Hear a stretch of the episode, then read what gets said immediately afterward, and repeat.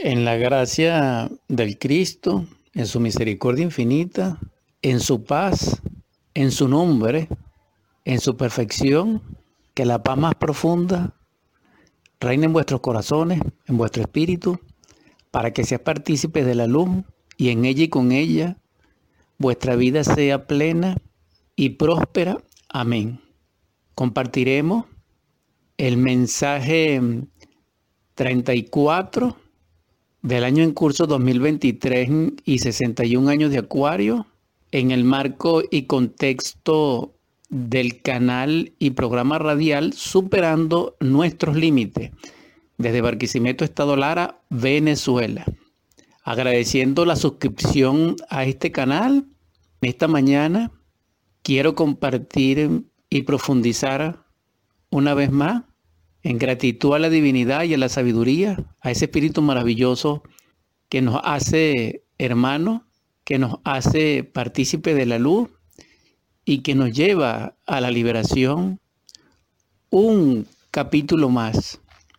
En todo caso, siendo la sabiduría infinita, a cada quien, según su nivel de ser, su propio Padre le aportará lo necesario porque solamente Él es nuestro hacedor, nuestro administrador, nuestro tutor, nuestro ayo, nuestro maestro, nuestro compañero, nuestro amor.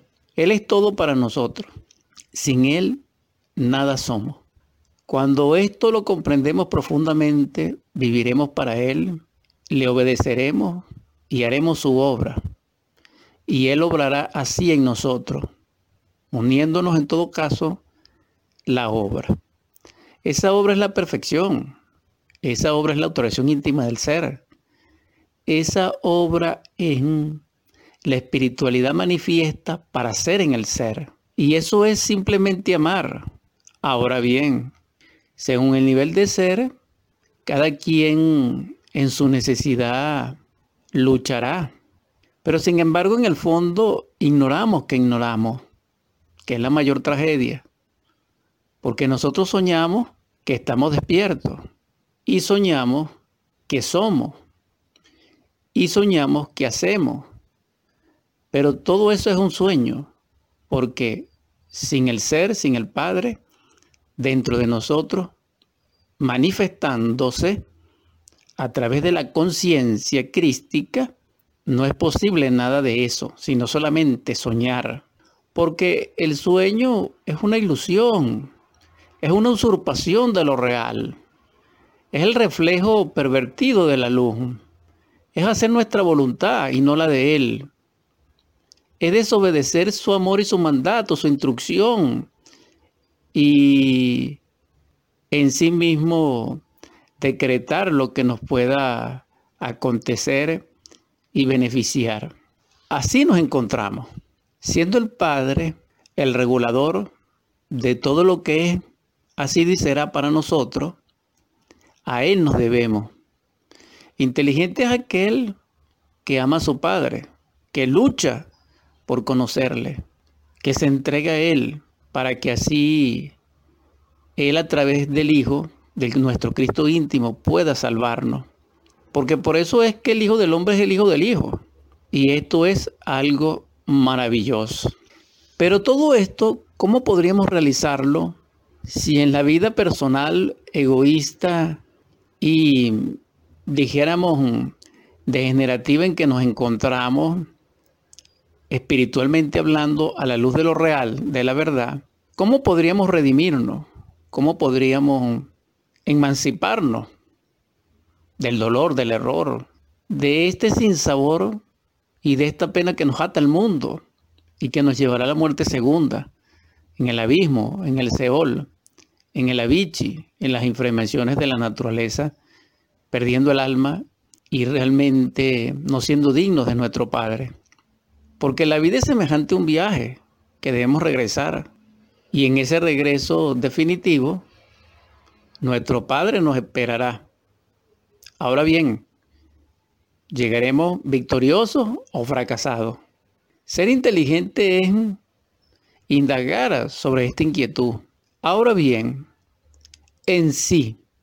Si todos nosotros decimos ser espiritual, ¿por qué no tenemos experiencias espirituales reales? ¿Por qué somos víctimas de sí mismos? ¿Por qué sollozamos internamente la desdicha de no tener iluminación?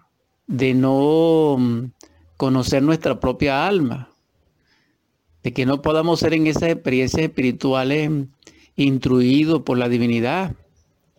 De no haber platicado con un ángel directamente, en forma real. Sollozamos mm, en la profundidad de nuestra oscuridad no saber amar, no saber perdonar. Y amargamente arrastramos la cadena del infortunio y de la desdicha, de la tragedia, de que mm, nada nos complace, nada nos regocija, nada nos llena. Y para una mayor tragedia, culpamos a nuestros semejantes, a nuestros hermanos.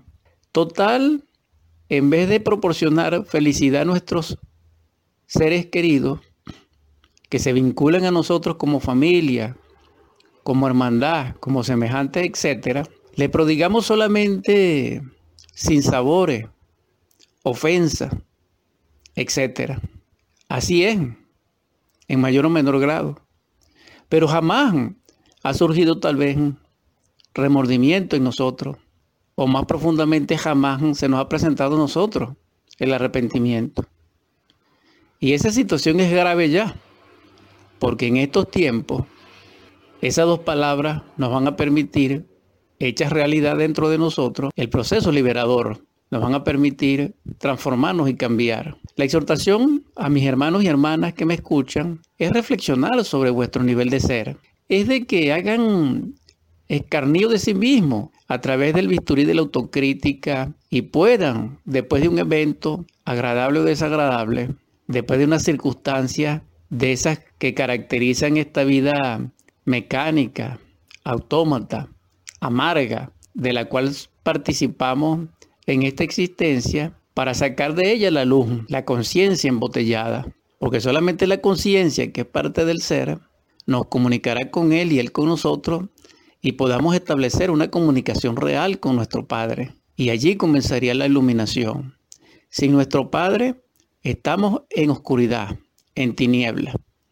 Solo la luz de la conciencia de Él, activada dentro de nosotros, por su gracia y voluntad, y porque en justicia lo hayamos merecido a través del arrepentimiento, a través del remordimiento, es posible que comience la transformación. Si no, no es posible.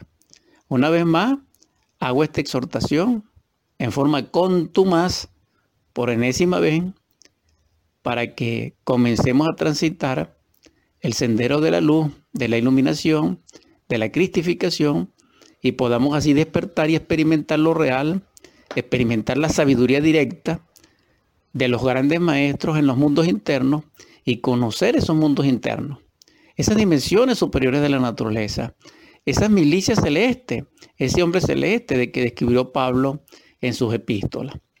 Que conozcamos los misterios de la vida y de la muerte. Que conozcamos nuestro propio destino, nuestro propio karma, nuestro propio dharma, nuestras vivencias, etc. Pero dormido no podemos hacer eso. Por eso les exhorto también de que si no comprenden aquí ahora el estado en que se encuentran y el porqué de las relaciones que llevan consigo mismo, con vuestros semejantes, con la naturaleza, con la divinidad dentro de ustedes, y en este caso dentro de nosotros, no podemos jamás tener acceso a los mundos internos, porque para despertar en los mundos internos necesitamos despertar aquí y ahora. Paz inverencial.